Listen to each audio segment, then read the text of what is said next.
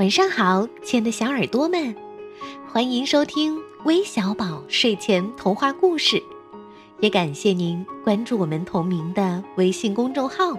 我是珊珊姐姐。今天是星期五，又到了我们客串主播的日子了。今天的客串主播会是谁呢？赶紧来听听他讲的故事吧。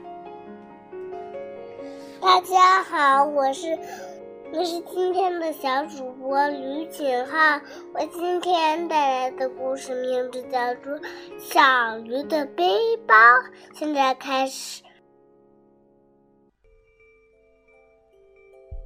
小驴遇到了背着书包的小兔子，他说：“啊，可爱的小背包。”小驴一回到家，就咔嚓咔嚓的剪裁布料，用来做背包，和小兔子的一样可爱的背包。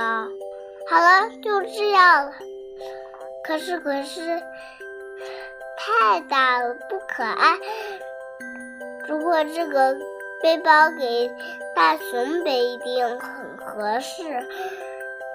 如果把它给了大熊，那小狐狸和那只十只松鼠，十只松鼠是一定也想要一个。于是小驴又干起活来，他送给给给一个小狐狸的可爱的背包，又又送给给小松鼠的可爱的背包，一个两个。三个、四个、五个、六个，背包终于做好了。小可爱得到这些可爱的背包，大家都高兴极了。啊！小驴突然想起来，你想把把翻嘛？小驴跑回家就。给自己忘的事弄得一干二净啦！小驴跑回家，小驴跑回家，一直忙活到天亮。可是没时间做好吃的了，没有好吃的装进去，去小绿的背包瘪瘪的样子太难看了。于是，小绿把晾衣绳装进去，再垫代替吃的东西。第二天，大家把把好吃的装进去，开开心心的出发了。可是，没有带带东西的小驴，一副无精打采的样子。他们来到。大家来到开满鲜花的原野上，马上支起了好吃的，饭团子给来给去，三明治给来给去，大家都把把好吃的送给小驴，好吃吗？好吃。这点好吃的东西，背包都瘪了，可是只有小驴的背包。还是瘪瘪的，里面装的什么？这不是，不是零食，是晾衣绳。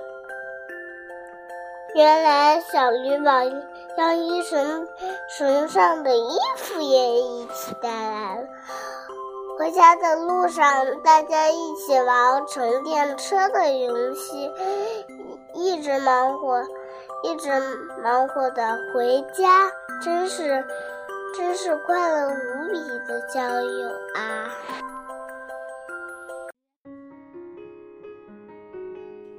哇哦，谢谢来自西安的即将四岁的小主播吕景浩小朋友。在我们的节目当中，能听到自己的故事，应该会比听到自己的名字更开心了吧？如果你们也想和他一样成为我们的客串小主播，记得。关注我们的微信公众号“微小宝睡前童话故事”，回复“客串主播”四个字，就可以了解到我们具体的参与方式了。珊珊姐姐、橘子姐姐在这里等着你哟。